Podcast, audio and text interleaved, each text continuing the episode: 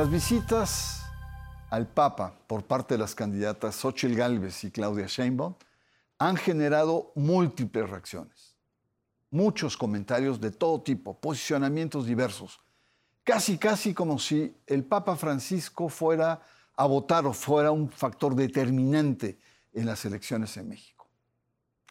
La visita al Papa de Galvez y Sheinbaum por la disputa electoral aquí, en sacro y profano.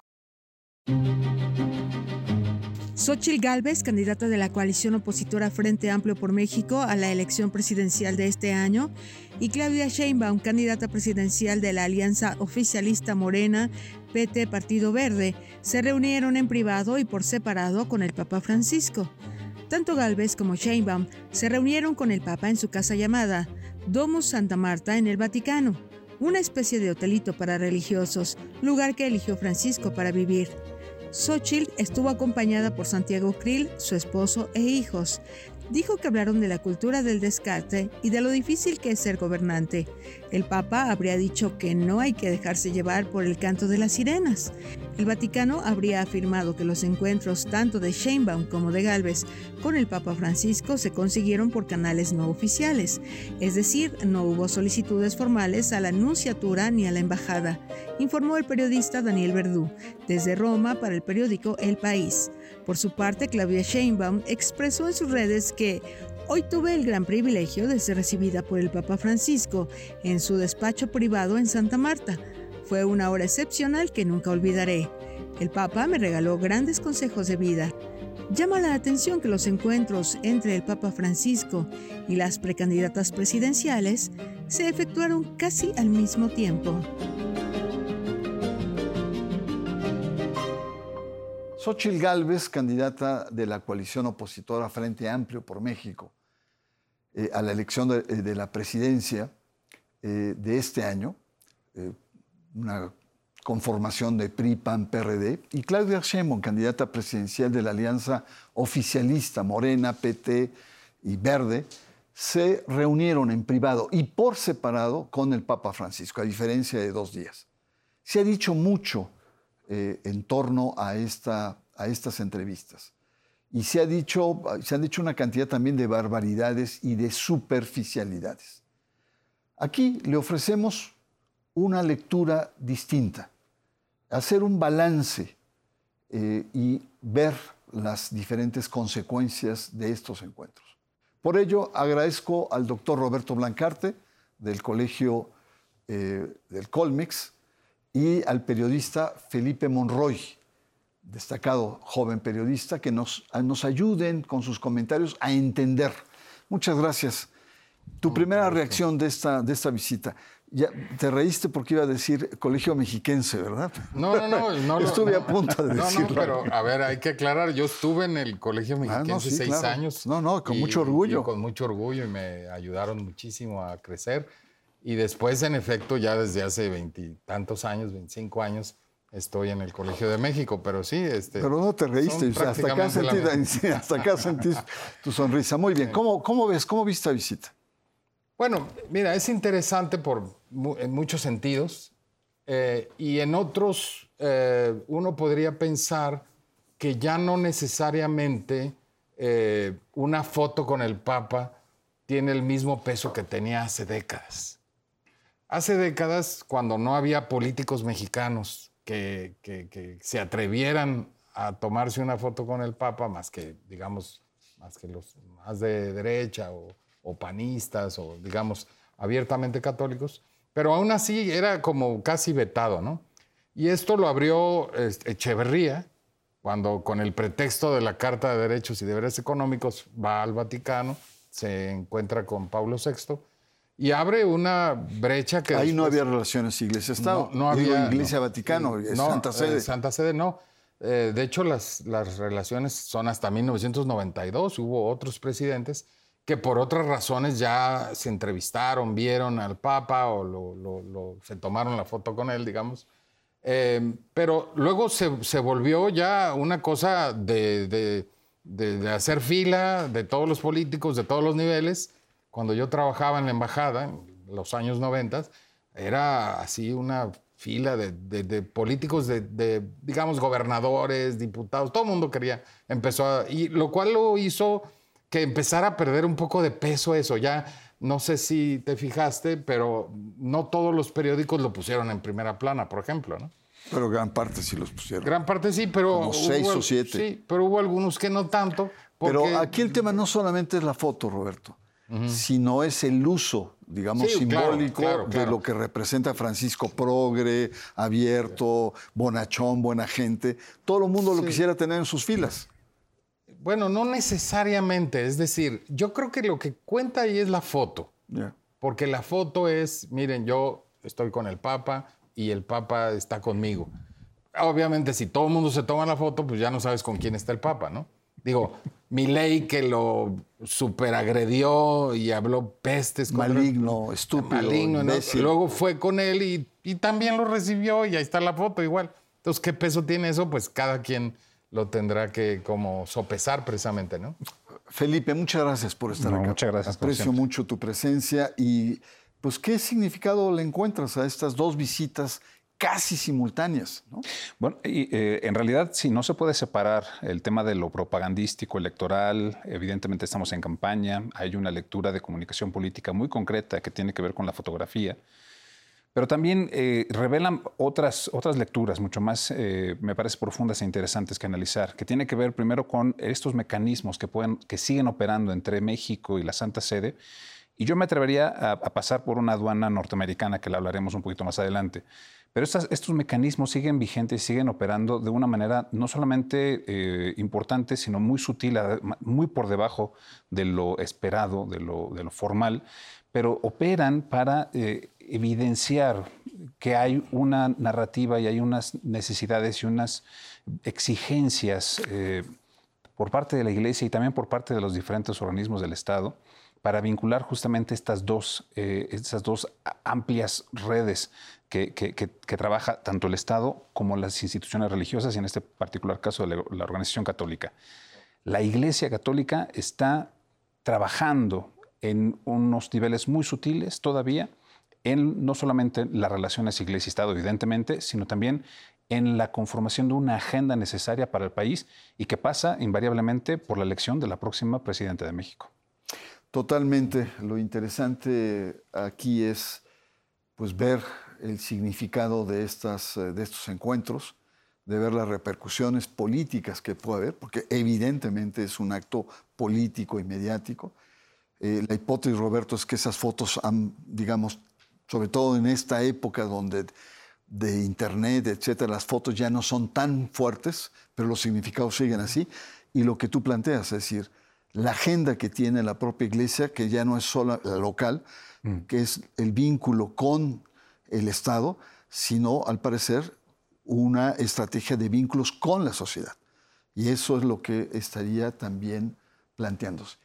Vamos a una pausa, vamos a un breve corte. La visita ah, al Papa de Galvez y Sheinbaum por la disputa electoral. Todo esto aquí, en Sacro Profano.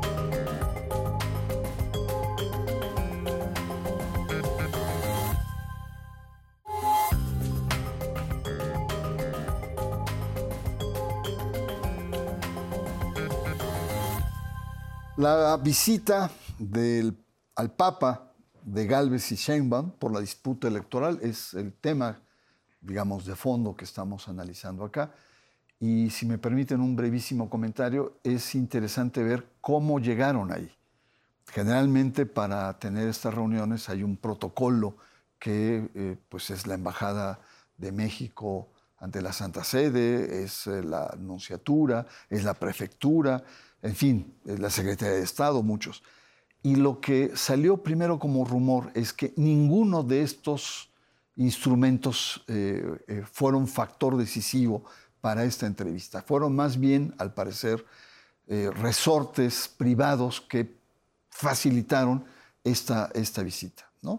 Entonces es muy interesante ver cómo, por un lado, al parecer la familia Mariscal Servid, que en el caso de Xochitl, pero también los Suleimán fueron, tuvieron un un papel destacado para que esta entrevista se diera además en tiempo récord, porque francamente fue casi de dos o tres días.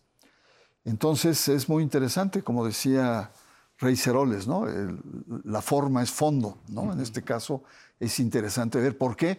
Pues porque hay vasos comunicantes de, actores de poder privado que siguen teniendo una fuerza inaudita en Roma. Felipe, eh, ¿cuál sería tu, tu opinión? ¿El Papa podría convertirse o es ya en un factor electoral?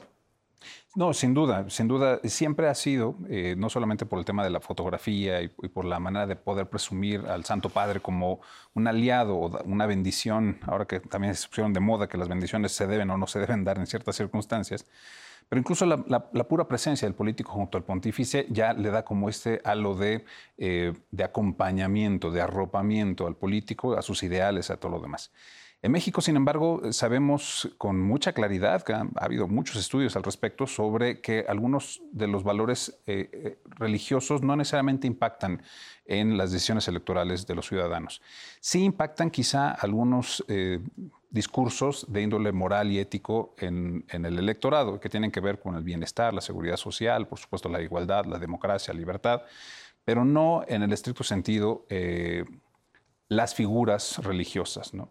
En el caso de Francisco, seguramente es muy diferente de los otros pontífices y ahí quizá la experiencia que Roberto tiene de, la Embajada de México ante la Santa Sede eh, nos puede revelar mucho sobre qué tipo de, pontificado ha venido haciendo Francisco, que no necesariamente pasa por todos estos protocolos eh, verdaderamente pulidos y muy aceitados y además muy, eh, muy estructurados para poder relacionarse con diferentes sectores sociales o empresariales o culturales.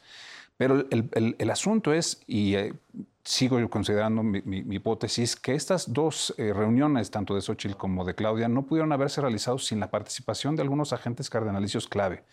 Y no solamente por la posibilidad de, sentarse con el Papa a la fotografía, sino también porque sucedió en medio, bueno, el, miércoles fue miércoles ceniza, a una agenda apretadísima, pero sucedió el martes y el jueves. Es decir, había cierta programación. Eh, no necesariamente quiero decir que estuviera muy anticipado, pero sí hubo allí algún acento muy particular de algún mecanismo pontificio o cardenalicio que las ayudó. Y yo creo y quisiera pensar que algunos de estos personajes que participaron y que no quieren evidentemente salir a la escena pública pueden ser el cardenal Christophe Pierre, nuncio en Estados Unidos, y por supuesto eh, ex enuncio aquí en México durante casi 11 años. Es un gran operador que siempre ha podido hacer esto. Y de gran confianza. Y de gran confianza del Papa y también de los diferentes sectores mexicanos, no solamente los más cercanos al Partido Acción Nacional o al PRD o al PRI, sino también a Morena y los demás. Roberto, los papas han sido usados políticamente, ¿no? las visitas de, Juan Pablo II, Salinas, este, y eh, Fox, el, propio Cedillo, en su momento eh, lo fueron usados. ¿Tú crees que este Papa eh, se deje usar como, como en ciertos momentos eh, hubo en, periodos anteriores? Pues uno podría pensar, bueno, pues el Papa este, es un peso enorme y va a incidir en la elección. Y vimos que Milei, que fue el que ganó, insultó al Papa y aún así arrasó. ¿Eso te dice algo respecto al peso que puede tener ya la figura papal? Aunque Pero déjame decirte, en Argentina, la iglesia casi, casi en algunos sectores aplaudió a mi ley. Porque hay una gran división y hay un sector muy fuerte anti-Francisco, que aquí no hay. Ah, por eso, pero... No, sí lo hay, pero no así. pero estamos hablando del peso del Papa, ¿no? Claro. Entonces, claro, México es distinto, pero ese ejercicio te, te muestra claramente que tomarse una foto con el Papa o estar incluso con un apoyo abierto al Papa no necesariamente va a pesar algo. Y lo hemos visto en muchas ocasiones, que los papas han querido incluso intervenir en la política mexicana y no ha tenido mayor efecto. Entonces, ¿por qué? Porque contrariamente a Argentina, aquí también tenemos un pueblo muy anticlerical. Y una tradición laica. Y una tradición que también pesa. Así como los políticos utilizan al Papa, a ver, los papas utilizan todas las relaciones políticas. A, ver, hay que entender lo siguiente. México tiene relaciones diplomáticas con la Santa Sede. Y uno se pone a pensar, ¿qué tipo de cosas intercambiamos? ¿Intercambiamos cosas económicas? No comerciales, ¿no? Culturales, poquito, a lo mejor. ¿Qué es lo que realmente hay intercambio? Pura política. Es pura política. No hay más que. Es decir, las relaciones son políticas. No hay más que comerciar con ellos, digamos. Y entonces es obvio que recibir a dos candidatas, y ellos, por supuesto, seguramente pusieron, vamos a recibirlas en estas condiciones, ¿no? Aunque el acomodo de cómo se consiguieron haya sido distinto. Pero ellos dijeron, sí, mira, bueno, primero, para eh, aumentar el, el hecho de que son visitas privadas, vamos a hacerlas no en el Palacio Apostólico, sino en la residencia Santa Marta, o sea, en la casa donde está el Papa, que no es el Palacio Apostólico, por lo tanto no es oficial, digamos, ¿no? Y segundo, pues la recibimos así como... Y además privado, que no se publicite Eh, exacto. hasta que ellos no autorizaran. Exacto. Que eso es otro elemento. Exacto. Entonces, estamos viendo cómo ellos también están jugando con eso, poniendo además, miren qué privilegio que nos vienen a visitar cualquiera de las dos que pueda ser presidenta de México. No, pues por supuesto sí le recibimos, y, pero ahí ya hay un costo y, lo- y en alguna manera ellos querrán, digamos, eh, incidir con el simple hecho de, mira, yo me porté bien contigo, luego no te vayas a portar demasiado mal, por favor, ¿no? Por lo menos, ¿no? Ahora, Felipe, eh, siguiendo esta lógica, y tú hace un momento decías, la iglesia a nivel de Vaticano, el Papa y la iglesia local traen una agenda específica para México, ¿no? Tema de migrantes, tema de la paz, tema de críticas al gobierno de la cuarta formación en materia de inseguridad, de violencia, etcétera. La pregunta es, eh, ¿qué es lo que el Papa, en este caso, también está jugando, por así decirlo? Tenemos claro el juego político electoral De los- las candidatas y las coaliciones. Pero ¿cuál sería el juego específico del Papa en esta perspectiva que tú planteas? Tienes toda la razón. No, no podríamos entender esta visita de las dos candidatas al Papa sin reflexionar que también la Conferencia del Episcopado Mexicano la recibió sin tener un título de candidatas. Es decir, eh, todavía eran aspirantes. Y eso no suele, no suele permitirse Así es. de manera formal, tanto en México como en la Santa Sede, a nivel institucional de la Iglesia. ¿Cuáles son los temas? Sí pasan por el tema de migración, la- el auxilio a pobres, por supuesto, la, la- la condena a la violencia y negociación, etcétera, pero pasan por dos eh, peticiones históricas, históricas, le- lejanas. La participación política de los creyentes en la vida social en México, es decir, una, una mayor apertura a la participación no solamente de los ministros, sino también de los diferentes sectores eclesiales, eclesiásticos en la vida política de México, y también la participación de la Iglesia como más valorada a nivel social de la educación, no solamente en el sistema privado, sino también la posibilidad de tener instrucción religiosa en los sectores públicos a petición de los padres de familia como derecho fundamental. Estas peticiones son largas y, y- y se han discutido muchísimo sobre ellas y seguramente no avanzarán en gran medida en este país que tiene toda esta tradición laica, pero eh, no cejan de, de- de- de irlas solicitando y también tienen justamente los mecanismos necesarios para poder poner en la mesa eh, estas, estas necesidades y estas discusiones. Y no necesariamente para que cambien específicamente las leyes, pero sí para que cambie la actitud de ciertos grupos políticos que también han sido tradicionalmente agresivos a la participación política de los creyentes en la vida de las instituciones públicas de México. Pues sin duda apasionante el, tema y con muchísimas aristas de, de cómo entrarle. Yo me- tengo una pregunta que, que me hago que precisamente la reivindicación del Papa ha estado más del lado de Andrés Manuel López Obrador como presidente y de la Cuarta T, que por el lado del PAN ha sido menor y mucho menos de, de, de Xochitl Gálvez. Sin embargo, hay una cierta secularización entre las dos candidatas, ¿no? El tema del aborto, el tema de los matrimonios igualitarios, etcétera, que aparentemente serían contradictorios a la política del Vaticano. Hay muchas aristas que están acá presentes y que, bueno, pues eh, hay que desmenuzar.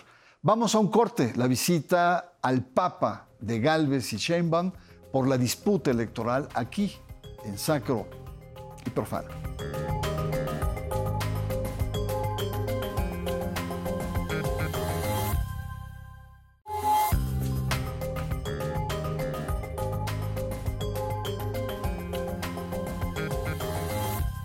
Llegamos a nuestro último bloque, nuestro tema, la visita al Papa de Galvez y Sheinbaum.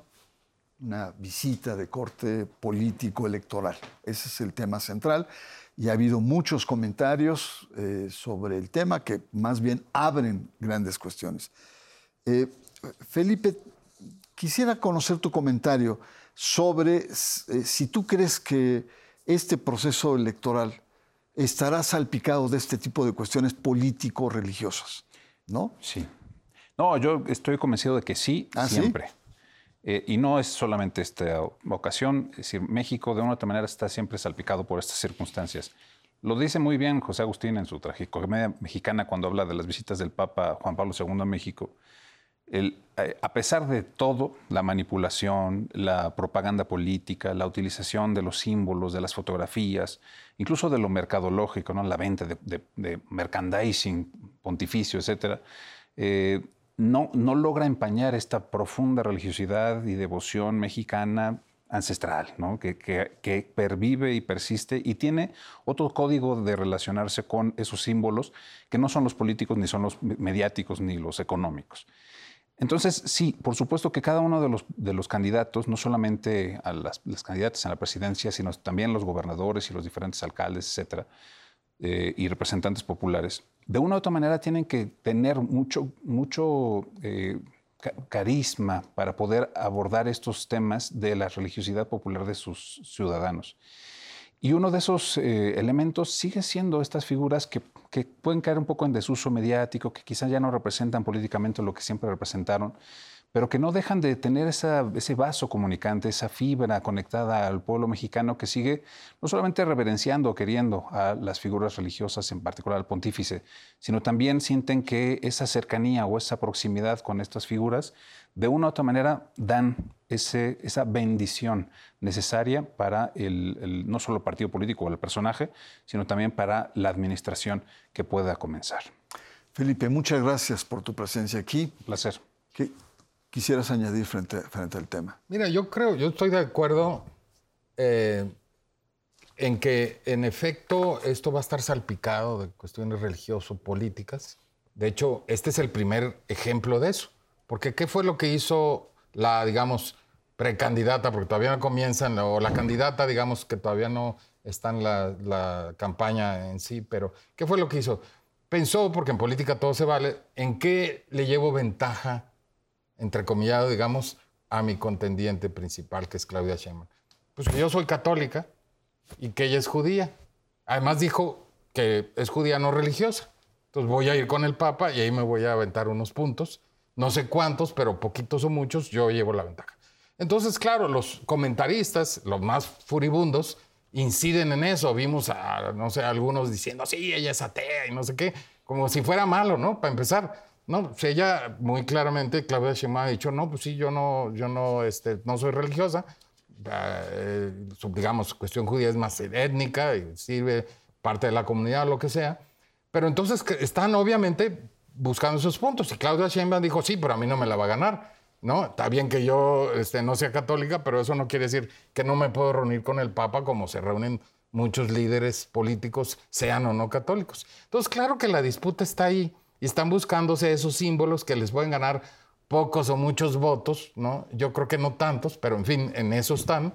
Y eso es parte del asunto. Ahora, no es lo único, va a seguir habiendo más intervenciones porque falta ver qué dicen los, los líderes protestantes, los líderes evangélicos, todos los otros de que no les gusta una no les gusta la otra, aunque en realidad en materia social, en materia de derechos de la mujer, eh, como tú bien mencionaste, eh, el, aborto, matrimonio homosexual, son muy parecidas las posiciones de ambas candidatas. No importa si una es más católica o es católica a su manera y la otra no lo es, ¿no? Pero va, ciertamente lo vamos a ver mucho más este, frecuentemente en esta campaña, pero no es la primera vez. Hay que recordar que Fox empezó sacando la imagen de la Virgen y lo regañaron y lo multaron y no sé qué hace 25 años. Estamos hablando de un cuarto de siglo donde eso ya empezó a ser moneda corriente, ¿no? Roberto, muchas gracias por, tu presencia y el, esfuerzo de venir desde tan lejos. ¿Eh? de la hermana República de Coyoacán. Gracias. Pero eh, a, mí, ¿saben lo que me da, me da un poco de, de, coraje? Que mientras la sociedad se está secularizando con una tradición laica, etcétera, la clase política se está reconfesionalizando y creen que al tener un, una, algo religioso le van a dar a sus electores porque tienen principios, porque tienen fondo, ¿no? Y no es cierto. Es un error muy antiguo. Desde que los candidatos a los municipios, a las diputaciones, iban a visitar a los obispos. Así es. y, la, ciudadanía le reclamará autenticidad y congruencia. bueno, ahí tenemos otro tema para seguir y los invitamos para que sigamos sintonizados aquí en Sacro y profano. Buenas noches.